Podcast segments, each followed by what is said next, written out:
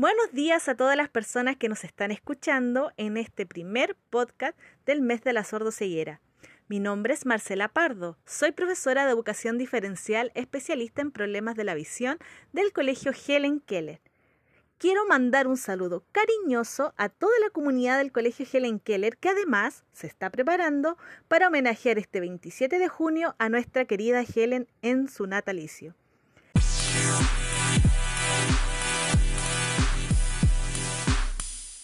En este capítulo tendremos a dos grandes invitadas y que pertenecen a nuestra comunidad. La primera de ellas es Lorena Siquez, directora de nuestro colegio, a quien saludamos con mucho cariño, quien nos hablará acerca de su experiencia y de cuáles son los desafíos que tenemos como comunidad en el área de la comunicación y el trabajo con la familia de niños, niñas y jóvenes que nos presentan retos múltiples y sordos ceguera y luego nuestra jefa de UTP, Carmen Mariano, que nos hablará acerca de su experiencia y su participación del Programa Internacional de Perkins y sobre cómo el colegio ha fortalecido su trabajo en el área de la comunicación.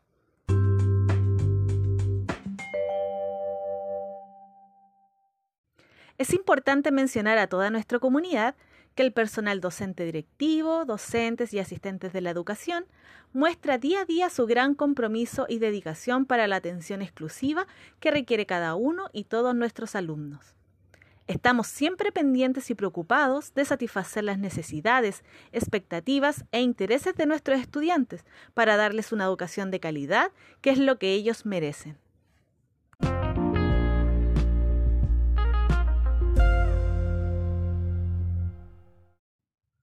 Nuestra primera invitada es Lorena Siquez, directora del Colegio Helen Keller. Ella es profesora de educación diferencial en discapacidad intelectual de la Universidad Católica de Valparaíso. Además, tiene un magíster en retos múltiples de la Universidad Metropolitana de Ciencias de la Educación. Con mucho cariño invitamos a Lorena. Hola Lorena, ¿cómo estás? Hola Marcela, buenos días. Muy bien, gracias. Es un agrado compartir contigo en este día y que como directora puedas hablarnos acerca de tu experiencia en el trabajo con niños, niñas y jóvenes que nos presentan retos múltiples y sordoceguera.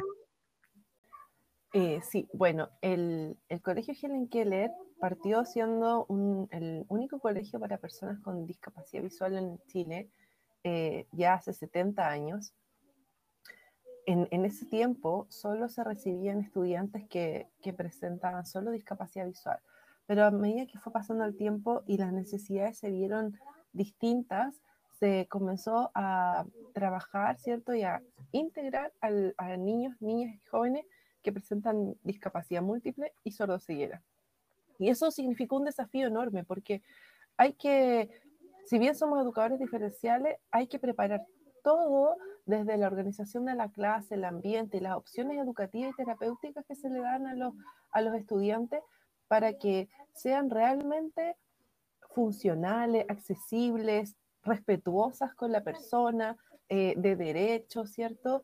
Eh, y en ese sentido, el colegio ha hecho un trabajo eh, sistemático por años eh, perfeccionándose, perfeccionando el equipo, el equipo docente y de asistente, a los terapeutas, incorporando cada vez más terapeutas em, que permitan apoyar ¿cierto? la labor educativa eh, desde sus miradas específicas. a nivel pedagógico también se ha eh, hecho esfuerzos enormes de diversificación de la enseñanza, de aprender nuevas formas, de conocer las estrategias de trabajo con estudiantes que presentan discapacidad múltiple capacitarnos. Cada niño que presenta necesidades especiales tiene un programa eh, individualizado de trabajo pedagógico que se comparte con la comunidad, que todos conocemos eh, y, construimos en conjunto, ¿sí? Porque los niños pasan y, en el fondo eh, pasan por distintos profesores o nos encontramos con ellos en los pasillos y es importante que todos conozcamos cómo ese estudiante se comunica, las formas que tiene de relacionarse, qué le gusta o qué no, eh, y cómo podemos llegar a él. Y creo que eso es importante eh, de, destacar, que, que, a medida que va pasando el tiempo se han hecho distintos esfuerzos a través de proyectos, de la corporación, del municipio, eh, para irnos perfeccionando en esta área, adquiriendo sistemas de comunicación alternativos más tecnológicos, ¿cierto? nuestra GFUTP fue becada Perkins durante el año 19 y 20 y nos ha traído muchísimo material y experiencias de trabajo con estudiantes con retos.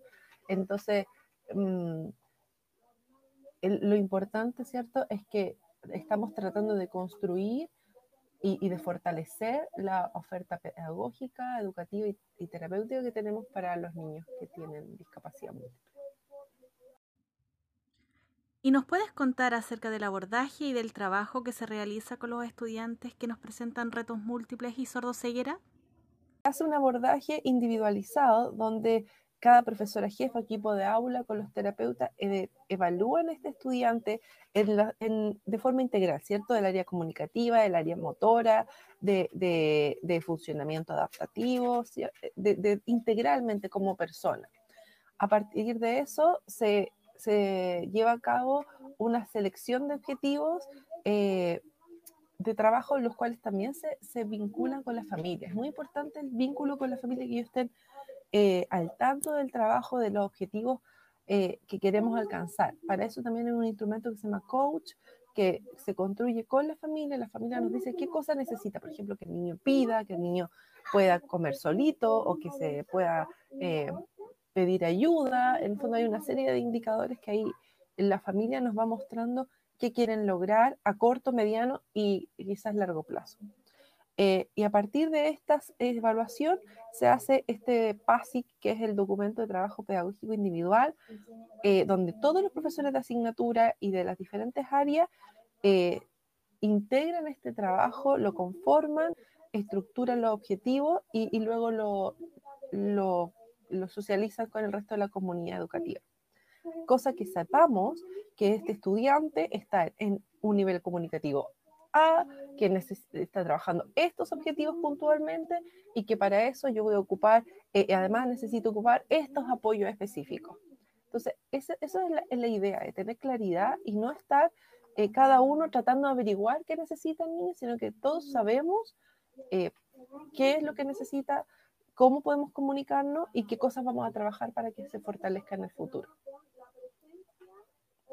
Y ahora que ah, abordaste el punto de la familia, eh, ahora, ¿cómo han afrontado el trabajo con la familia durante este tiempo de la pandemia y sobre todo en el tema de la comunicación? Bueno, ha sido complejo, Marcela, porque nuestros estudiantes son eh, muy de, comunas muy distantes a, nosotros, algunos con muy poca conectividad. Em, se instauró eh, un sitio web, Classroom, o sea, se ha buscado una serie de estrategias em, mucho uso de celular, ¿cierto? Hemos como tenido que adecuarnos a cada realidad, a cada familia, el, tratando de ser lo más cercanos posible en, esta, en este tiempo a distancia, que ellos sientan nuestro apoyo, eh, nuestra compañía, porque sabemos lo difícil que es estar tanto tiempo encerrado. Eh, no, no, te puedo decir que todos los casos han sido súper exitosos, porque hay algunos que nos ha costado muchísimo, pero hemos tenido experiencias muy, muy buenas de papás y mamás que se han comprometido, que, que hacen esfuerzos grandes para acompañar a sus hijos. No, es lo mismo eh, un niño de colegio regular que tú dejas enchufado en el computador y funciona más o menos solito. Aquí hay que estar al lado del estudiante todo el tiempo. Eh, y eso eh, requiere tiempo y trabajo. Así que lo principal ha sido el vínculo del profesor, del asistente de curso con la familia a través de celular, computador, mensajitos y todo tipo de cosas.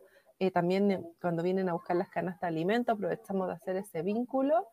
Em, y, ahí eh, tratamos de fortalecer, de enriquecer nuestra relación con, los, con las familias. ¿Nos puedes comentar del trabajo interdisciplinario que se realiza para trabajar con niños, niñas y jóvenes que nos presentan retos múltiples? Claro, bueno, em, contamos con un equipo de trabajo interdisciplinario que conforman eh, dos terapeutas ocupacionales, dos fonoaudiólogas, una kinesióloga y la psicóloga del colegio también está. Entonces, eh, en base a las necesidades de cada estudiante, este equipo eh, conversa con las profesoras jefe y van pesquisando si es necesario ver quién, quién la puede atender o si el equipo completo lo va a atender. En el caso de los más pequeñitos, hace un trabajo bien completo del, del equipo íntegramente. Eh, siempre en, contacto, ¿cierto?, con el profesor jefe y con los papás. Eh, es importante eh, destacar también que hay muchos estudiantes que van a centros como a Teletón, al PAC, otros lugares externos, y con ellos igual logramos tener un, buen trabajo, si bien no es tan directo como nuestros terapeutas, sí se logra eh, conversar, sobre todo con la gente del PAC, con la que tenemos una excelente relación, de ir viendo y construyendo juntos de qué están trabajando ustedes, qué trabajamos nosotros. Y, estos terapeutas eh, están para el apoyo, ¿cierto?, del estudiante y su familia y del profesor. O sea, en el fondo, no es solamente ver la terapia como aparte del, de todo el proceso educativo, sino que sea parte de él eh, y que apunta a los mismos objetivos que, que, como todos juntos hemos pensado para este estudiante. Eh, en el área de mm, baja visión, Marcela, también hay un trabajo para los estudiantes que, de, de parte del especialista de, de baja visión, que trabaja de forma individual con algunos alumnos. ¿Y cuáles crees tú que serían los desafíos que tenemos por delante como comunidad del Colegio Esquelenquele en el área de la comunicación y el trabajo con la familia?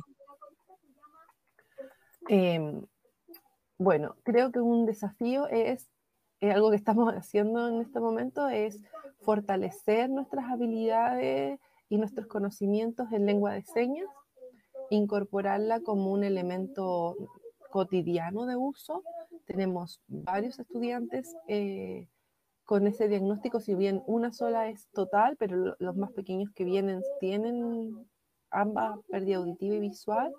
Eh, creo que es importante también cuando podemos ver, ¿no es cierto?, que ahí hay cosas que compramos que no hemos podido usar, eh, aprender a usar los nuevos software y programas más modernos, de comunicadores para este grupo de estudiantes con discapacidad múltiple que se podría ver muy beneficiado. Eh, nuestra mirada va hacia allá, hacia promover eh, mejores y mayores instancias educativas de calidad eh, diseñadas para los estudiantes que tengan discapacidad múltiple. Bueno, Lorena, te agradezco por participar también de esta conversación eh, por compartir con la audiencia toda tu experiencia, que es súper valiosa y sobre todo en relación al trabajo con la familia, para también dar cuenta del trabajo interdisciplinario que se realiza en el colegio, que también es muy valioso. No todos los colegios cuentan con, con un equipo tan, tan completo de profesionales.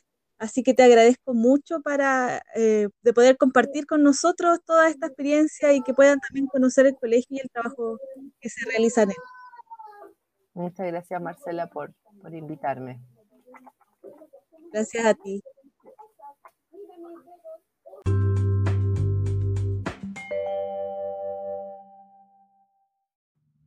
El lema de nuestro colegio es por una visión de libertad, porque en todas las actividades que planificamos y realizamos tienden a promover la independencia y la autonomía personal de cada estudiante.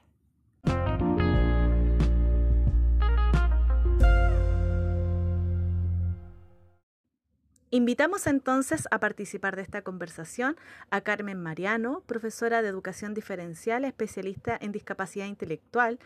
Realizó también un magíster en retos múltiples en la Universidad Metropolitana de Ciencias de la Educación y es un gusto tenerla como invitada a esta conversación. Hola Carmen, ¿cómo estás? Hola Marcela, muy bien, ¿y tú? Muy bien también, te agradezco enormemente que hayas aceptado la invitación y para comenzar con la conversación de hoy, quisiera que nos pudieras contar acerca de tu experiencia en el trabajo con niños y niñas y adolescentes que nos presentan retos múltiples y sordoceguera.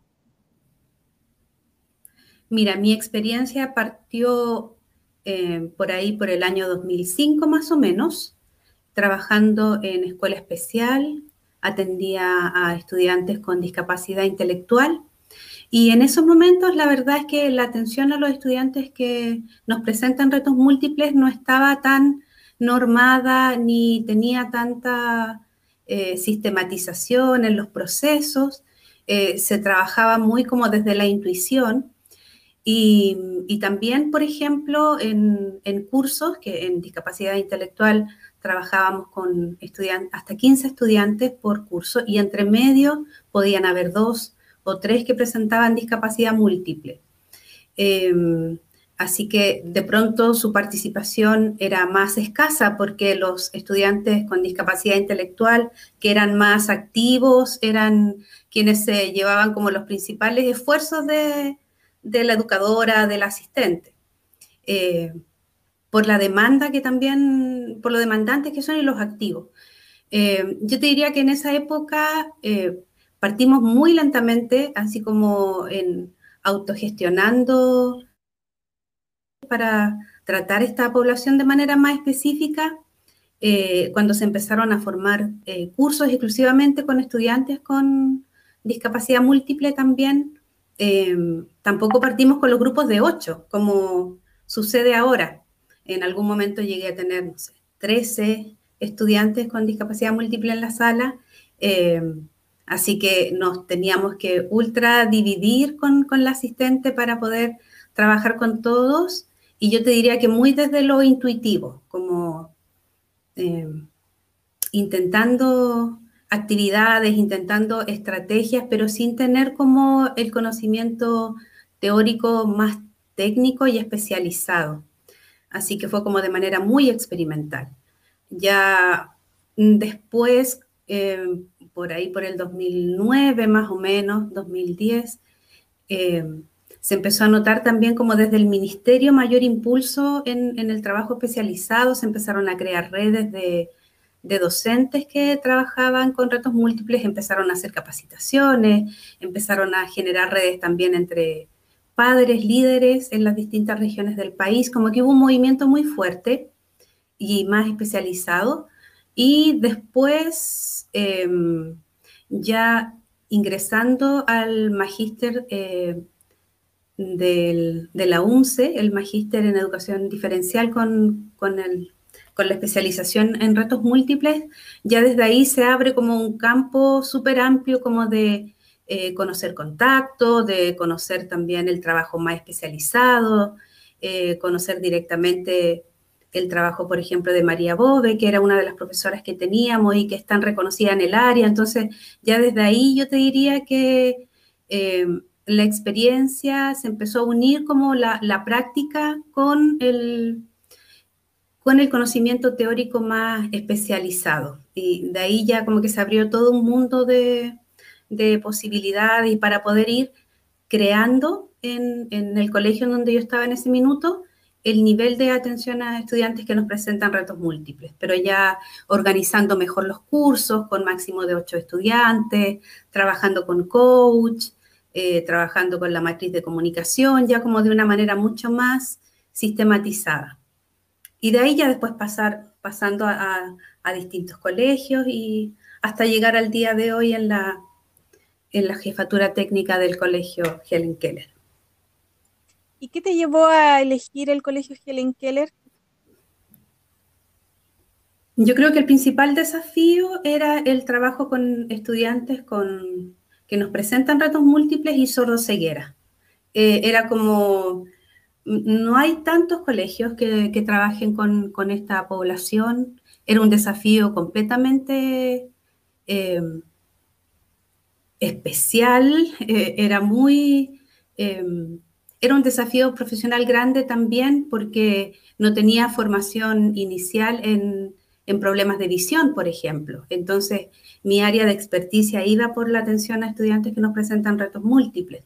Pero ver tan marcadamente también el tema de, visión también me impulsó a seguir eh, estudiando, a seguir conociendo y, y el principal desafío también ahí era como poder estar en contacto también con estudiantes con ceguera, aunque son poquitos, pero también es como eh, no había tenido la oportunidad y eso me llamó muchísimo la atención.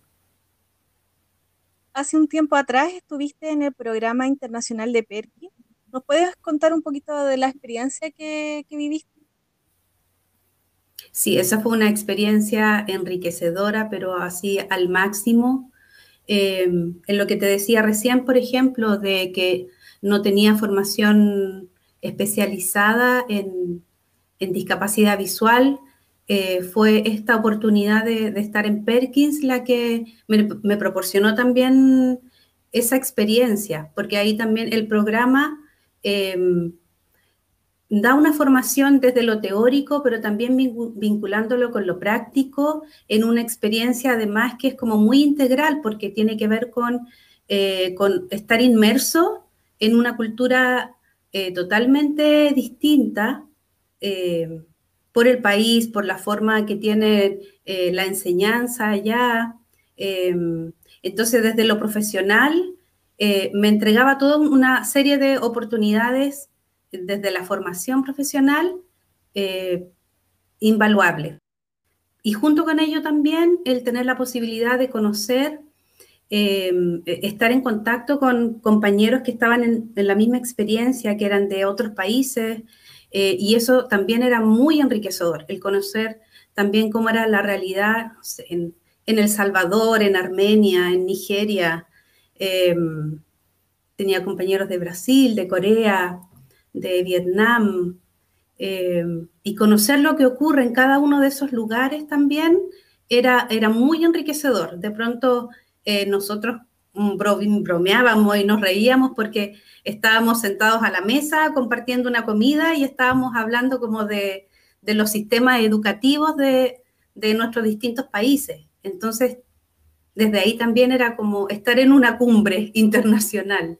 Eh, eh, fue muy, muy enriquecedor. Y qué decir de la gente de Perkins con la cantidad de años que tienen de experiencia eh, en el ámbito de, la discapacidad visual, de la atención a estudiantes que nos presentan retos múltiples, la experiencia que tienen de años también en este programa internacional, em, también te da una seguridad, te da una confianza estar con personas que que tienen tanto conocimiento técnico, pero una calidad humana también eh, enorme. Entonces, el apoyo también de las personas de Perkins y la confianza que tenían puesta en nosotros eh, también eh, marca la experiencia de una manera así como muy, muy importante. Y allá en Perkins alcanzaron a ver todo el tema de, cómo trabajar la comunicación con los estudiantes que presentan retos múltiples y sordoceguera. Sí, absolutamente. Y eso estaba incorporado como desde la persona, eh, desde el auxiliar que hace aseo, desde las personas de seguridad, de las personas que estaban en las distintas áreas o departamentos. Eh, eso era algo como desde la cultura organizacional de Perkins, eh, en donde todo el mundo tenía muy claramente em, conocido el, objetivo desde lo comunicativo, por ejemplo. Entonces, en cualquier lugar en donde se movieran los estudiantes, podía ser una oportunidad para poner en práctica sus habilidades comunicativas, el concepto de comunicación total también que utilizaban en los distintos eh, niveles em, como de, preescolar, de básica, de secundaria, em, en donde como que todo el ambiente de aprendizaje también está dispuesto para ofrecer múltiples formas de comunicación. El tema de la lengua de señas también que estaba muy presente y que era manejado por muchísimas personas. Eso también hace que se le ofrezca al estudiante oportunidades de comunicación en distintos ambientes, con distintas personas, entonces como ampliando sus posibilidades comunicativas y sociales, así como al máximo. Eh, eso, eh, eso también era, era muy notable allá, de que todo el mundo estaba como en esa misma línea. Y en relación a lo mismo que nos comentabas, para ti, ¿cuáles serían los desafíos que tenemos como a nivel colegio o a nivel país en el área de la comunicación y los sistemas que se emplean? Yo creo que es necesario que podamos eh, seguir, o sea, sabemos que la comunicación es importante, pero yo creo que necesitamos eh, profundizar aún más los conocimientos que tenemos al respecto. Por eso que en el, colegio también, eh, desde que llegué y también con, el apoyo de, la directora, que está como súper alineada con esto, Eh, el tema como de potenciar a nuestros estudiantes en lo comunicativo ha hecho que ya llevemos varias capacitaciones en cuanto a comunicación o al uso de la matriz de comunicación para poder ir mejorando eh, nuestras formas de, evaluar eh, y poder traducir todo ese conocimiento al trabajo directo con los estudiantes. El tema de la comunicación es tan, es tan importante, el poder lograr ese primer vínculo con los estudiantes, poder conocerlos, poder interpretar lo que a ellos les pasa. Eh, es el puente que necesitamos primero para poder hacer todo lo demás, porque de pronto podemos tener eh, materiales muy bien preparados, podemos tener actividades muy creativas eh, que han tomado mucho tiempo, mucha energía para poder elaborarlas, pero si no tenemos la comunicación como un primer paso, todos esos esfuerzos se quedan eh, en un espacio como de, no lograr los objetivos que queremos.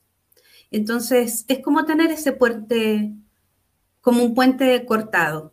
O sea, la forma en que, en que nosotros vamos a poder acompañar a nuestros estudiantes y llevarlos a experiencias de aprendizaje superiores tienen que ver con que logremos primero ese vínculo y esa comunicación. Y por eso que es tan importante que nos tomemos todo el tiempo necesario para poder hacer una buena evaluación de la comunicación, para poder comprender en qué nivel está nuestro estudiante y de qué manera podemos ir llevándolo a un, siguiente nivel. Y eso también es muy importante que podamos hacerlo eh, no solo los profesores, sino por eso también hemos estado incorporando a las asistentes de aula. Eh, para que conozcan también cuáles son estos objetivos que tenemos en cuanto a la comunicación, para que todos nos encontremos como en un, en, un, mismo, en, un mismo escenario, para que todos podamos ofrecerle a nuestros estudiantes estas oportunidades comunicativas o de poner en práctica sus habilidades sociales, eh, como te contaba hace un rato que ocurre en Perkins. Eh, por eso también hemos puesto esfuerzos eh, este año en el colegio en poder trabajar la lengua de señas para que también sea algo que, tengamos todos, que pueda ser una herramienta más, eh, para poder ofrecer también espacios inclusivos para los estudiantes que además pueden tener un reto, eh, que nos presentan retos desde el, punto de vista de una discapacidad auditiva y, que nos permita también el, el, que la comunicación o la, el poder establecer Em, relaciones sociales con otros no se limiten a un par de personas que manejan la lengua de señas, sino que en verdad sea algo que, todos podamos manejar para poder, eh, para que estén mejor incorporados. Y ya finalizando, para ti, eh, ¿qué es lo más importante a la hora de trabajar la comunicación con niños, niñas y jóvenes que nos presentan retos múltiples y sordoceguera? Yo creo que lo importante es el, puntapié inicial, que es el tener vínculos, el poder tener una relación de confianza con, los niños, con los estudiantes, con los jóvenes. Si no tenemos ese, ese primer vínculo, el que podamos ver al estudiante y que el estudiante se sienta, se comprenda como que ha sido visto, que ha sido escuchado ese va a ser como la primera puerta que se nos va a abrir y que va a permitir que podamos entrar al mundo del estudiante, que podamos acompañarlo, conocerlo, conocer las fortalezas que tiene, conocer en qué nivel em, de pensamiento se encuentra, en qué nivel comunicativo se encuentra, para poder ir eh, acompañándolo y proporcionándole experiencias que lo ayuden a seguir a un siguiente nivel. Entonces, eh, todo eso que nosotros podemos generar en términos de estrategia, de actividades, de experiencia de aprendizaje que le podemos proporcionar, eh, no van a tener un buen resultado si es que no tenemos ese primer vínculo con el estudiante y con establecer ese vínculo y confianza.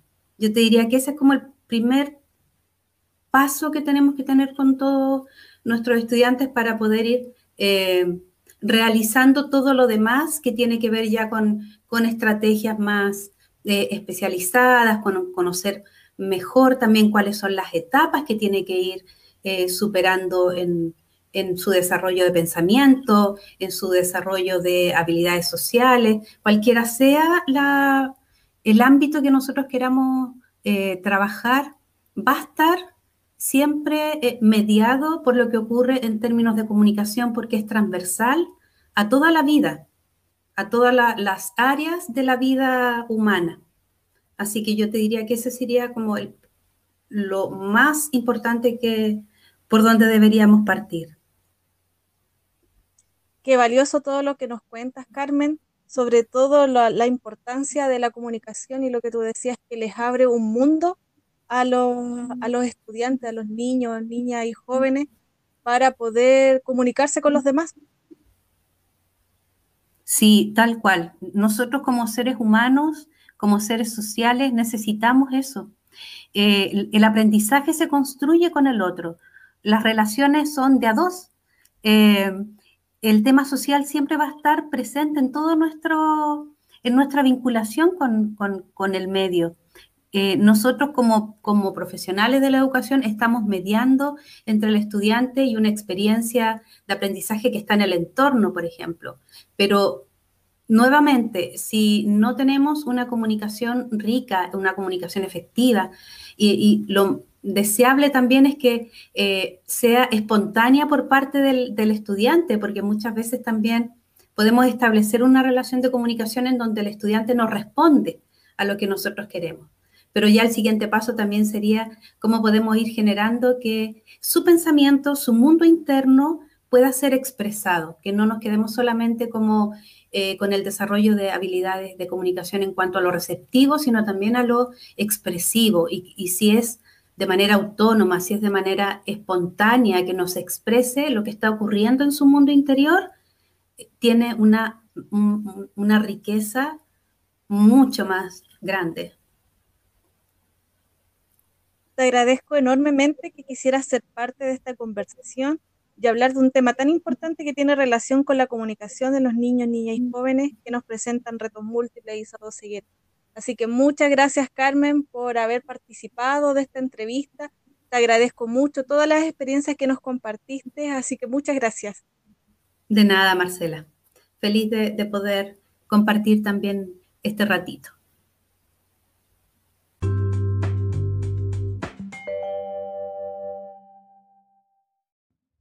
Gracias a todos los que llegaron a esta parte del podcast. Ahora vamos a escuchar algunas experiencias de profesionales y profesoras de nuestra escuela. Hola, buenas tardes. Eh, mi nombre es Caterina Oliva. Soy educadora diferencial, especialista en problemas de la visión. Trabajo con personas en situación de discapacidad múltiple y sordoceguera. Y la experiencia que tengo en, el trabajo, sobre todo en la comunicación, es que he podido evidenciar que comunicarse permite participar.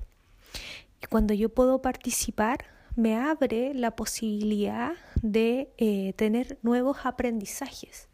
Me eh, permite también poder interactuar con el entorno directo eh, me permite también expresar qué es lo que me está pasando, qué es lo que necesito. Eh, y también eh, genera un impacto muy relevante en las familias. ¿ya? sabemos que ninguna familia está preparada para poder recibir a, una, a un integrante que presenta alguna discapacidad y poder comunicarse con ellos, poder eh, entablar una, una relación en donde ambos se puedan comunicar y ambos se comprendan es una es un paso muy importante y muy relevante. Y siento que como educadores eh, tenemos que ser unos intermediarios activos ya para poder eh, facilitar de todas las maneras posibles, entregando todas las estrategias que tengamos a mano para que las personas puedan participar de manera igualitaria y equitativa en nuestra sociedad. Eso, muchas gracias. Eh, buenos días, mi nombre es Daniela Rojas, eh, soy profe diferencial, especialista en discapacidad cognitiva. Llevo cinco años trabajando en el colegio Helen Keller. He trabajado con diferentes cursos eh, entre los niveles básicos y talleres laborales con niños y niñas y jóvenes que presentan retos múltiples. El trabajar la comunicación es una gran responsabilidad y un desafío como docente, pero lo considero fundamental y es un derecho de mis estudiantes, de que ellos puedan participar e interactuar con su entorno. Por lo mismo, cada una de las acciones que propongo es para que ellos tengan un mayor, desarrollo en esta área y cada vez alentar hacia sus habilidades y potencialidades para poder lograr eh, los objetivos que se planifican con la familia. Hola, soy Claudia Lorca, soy profesora en la escuela Helen Keller desde hace varios años. Quisiera hablarles respecto a la comunicación en estudiantes que presentan necesidades educativas múltiples. Me parece que lo más importante es eh, hablar con ellos, lo más importante es iniciar la comunicación y no solamente eh, entregar instrucciones, em, buscar em, eh, que apliquen bien una técnica o que aprendan un determinado sistema. Me parece muy importante el ejercicio de la conversación, eh, el tomar turnos y el verdaderamente interesarse por lo que los estudiantes quieran contarnos o les interese. Hola, soy Álvaro Herrera, terapeuta ocupacional del Colegio Helen Keller y les quiero comentar nuestra experiencia en el uso de tecnología, específicamente en la confección de un podcast o tipo radio offline eh, que puede ser grabada con la participación de distintas personas que forman parte de una comunidad educativa. Nosotros durante la pandemia eh, buscamos distintas modalidades para favorecer eh, pertenencia a la institución, para favorecer em, comunicación, para favorecer también eh, la interacción con las personas que forman parte de una comunidad educativa y que por motivos de pandemia ven su rutina en aspectos socioeducacionales comprometidas. Encontramos así eh, la posibilidad de replicar experiencias tipo podcast, pero con un alto protagonismo de los niños, niñas y adolescentes eh, que pudiesen formar parte de esta experiencia, pero no solo nos cerramos a ellos, a ellas, sino que también a sus profesoras, asistentes de educación, familiares, pues eh, visualizamos el abordaje referente al contexto socioeducativo, donde los personajes o adultos que forman parte de este proceso son importantes y muy significativos para los niños, niñas y adolescentes.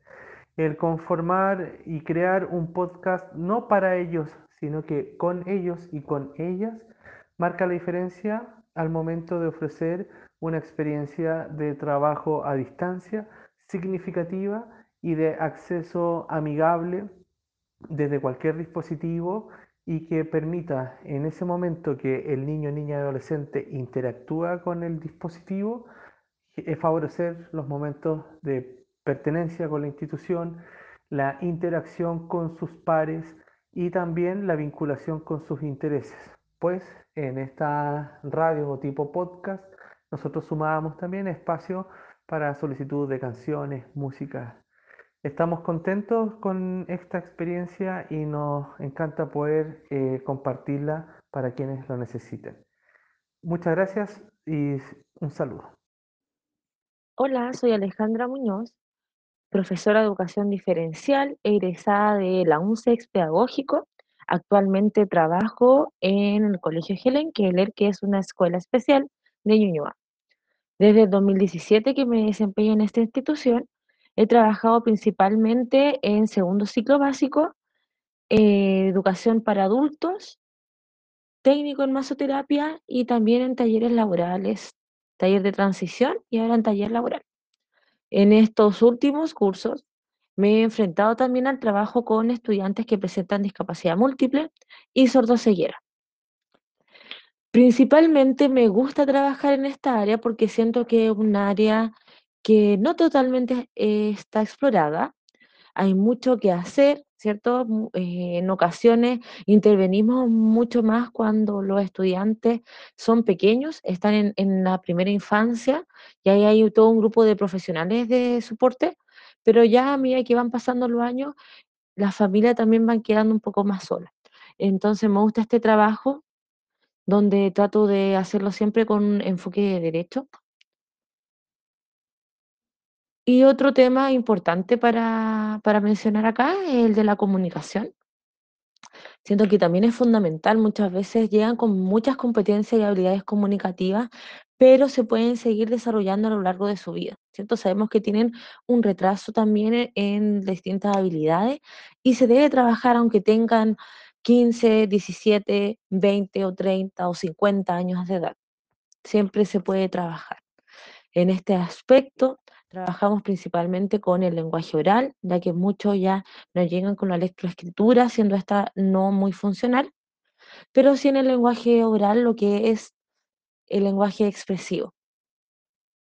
En cuanto a mi, a mi experiencia con estudiantes sordociegas, esta estudiante tenía visión y audición y fue pe- perdiéndola, por ende ella se podía comunicar de forma oral, pero no recepcionar esta información de forma eh, auditiva.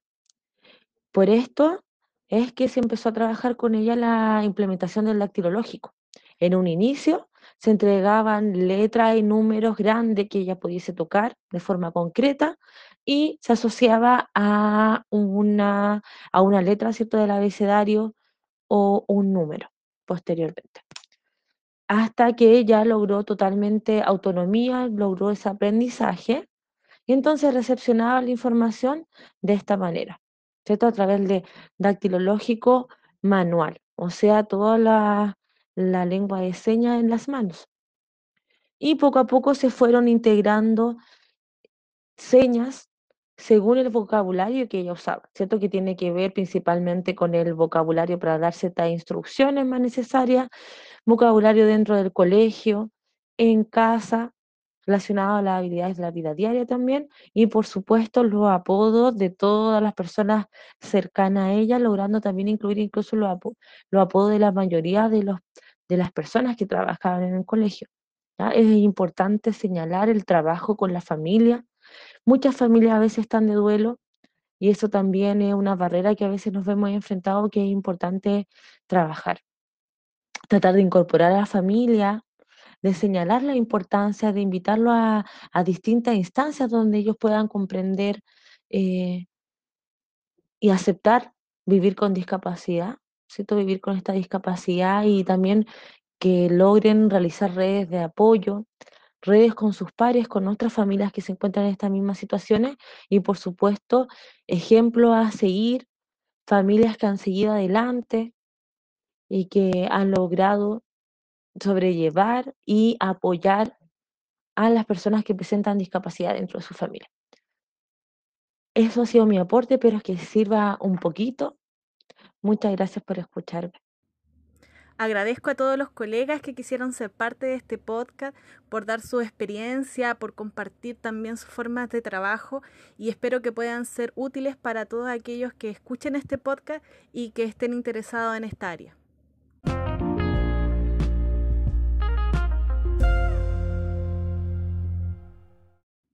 Agradezco mucho a todas las personas que se quedaron hasta el final escuchando este podcast, que hayan aprendido mucho de las experiencias de Carmen y Lorena sobre el tema de la comunicación y nos estaremos viendo en un siguiente podcast. Hasta luego.